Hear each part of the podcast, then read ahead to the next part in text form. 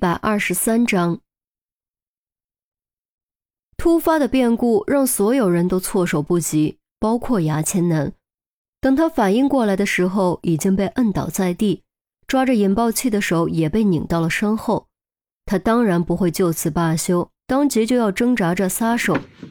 只要撒开手，只要炸弹爆炸，无论对方是谁，都是个死。然而很可惜，他的手根本撒不开。扭转的关节根本使不上力量。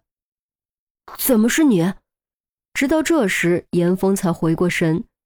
这个突然出现将牙签男按倒在地的身影，不是别人，正是于冰。于冰以一己之力扭转了死局。怎么不能是我？于冰反问，单膝压住牙签男的背部，含着脸，突然以柔道的手法狠狠一拧。只听咔嚓一声，牙签男抓着引爆器的手被直接拧断，疼得他当即发出一声惨叫。啊！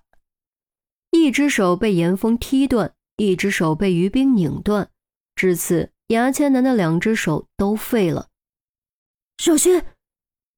严峰大惊，手腕拧断了，手指就失去了力量，万一引爆器弹开怎么办？不过，事实证明他的担心是多余的。于冰已经将引爆器取了出来，捏在了自己手中。千万别松手，来给我！即便如此，严峰还是惊出了一身冷汗。于冰却没有给他，抬手看了他一眼，将引爆器下端砸在牙签男后颈。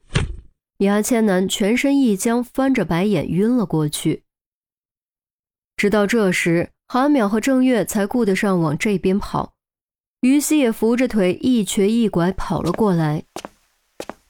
你是不是疯了？你知道这有多危险吗？于西劈头盖脸就是一通，直到现在，他的心脏依旧在砰砰狂跳。要知道，哪怕于斌有任何一丁点失误，都会被炸弹撕成碎片。我知道。于斌点头。那你还发疯？于西气结。于斌看了严峰一眼。除了我，还有谁？于西顿时语滞。当时的情况，只有外力介入才能阻止爆炸，可他们都距离比较远，根本无能为力。哎，你什么时候绕后的？韩淼问。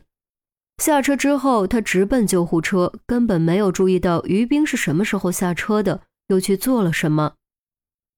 你下车的时候，于冰道。原来韩淼下车的同时，他也下了车，只不过没有立刻冲向救护车，事先冷静观察了一下现场，权衡了一下局势，然后才决定绕到皮卡车后面，潜伏起来，伺机而动。结果证明他的选择是正确的。如果不是他事先绕到了皮卡车后面隐藏起来，没有人能够阻止炸弹爆炸，严峰也就必死无疑。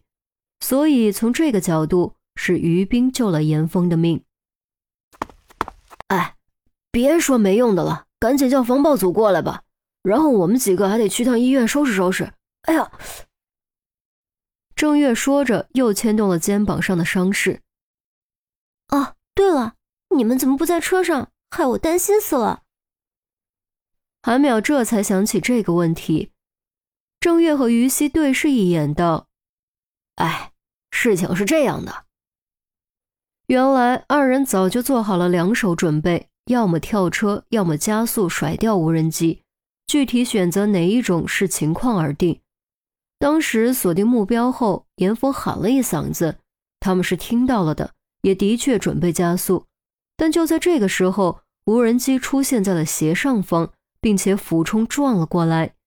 这说明无人机在穿越建筑物，通过斜边之后。不只是追了上来，而是超到了他们前面。如此一来，加速就等于找死。所以郑月当即一脚刹车，二人毫不犹豫开门跳了下去。其实以当时的情况，即便跳下车也是相当危险的。但出乎意料的是，无人机还没接触到救护车，就突然凌空爆炸了。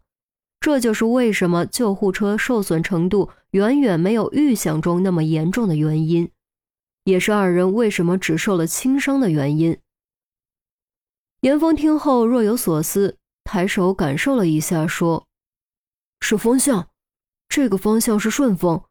无人机的速度比极限值快了一些，所以才能超到你们前面。”众人都感受了一下，这个方向的确是顺风。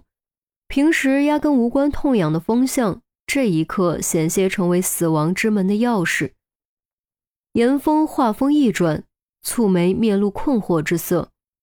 不过，无人机为什么会提前爆炸？这一点我想不明白。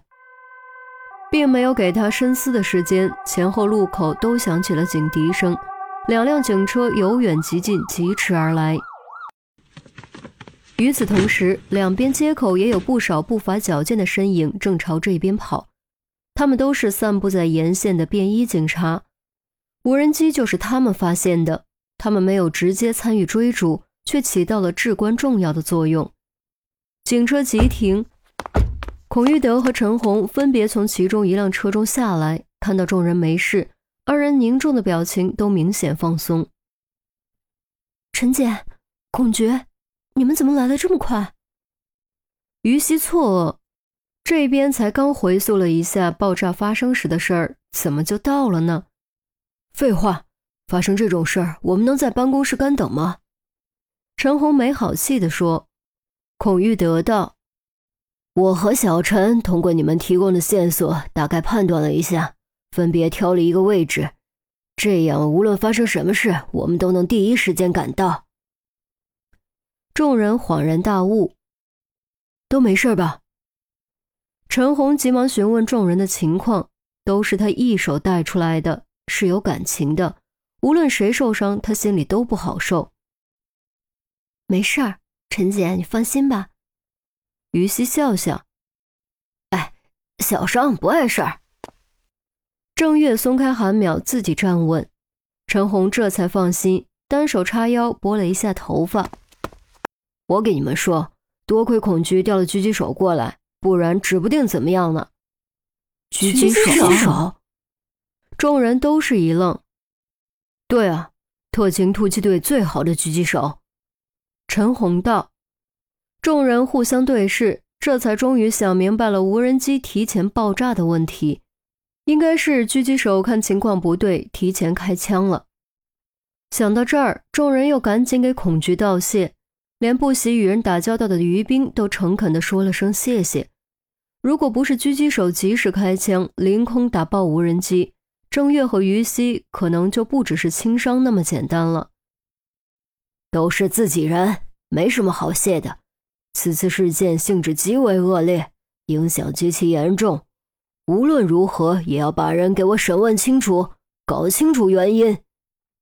孔玉德看了一眼被俘的二人，严肃下命令：“是！”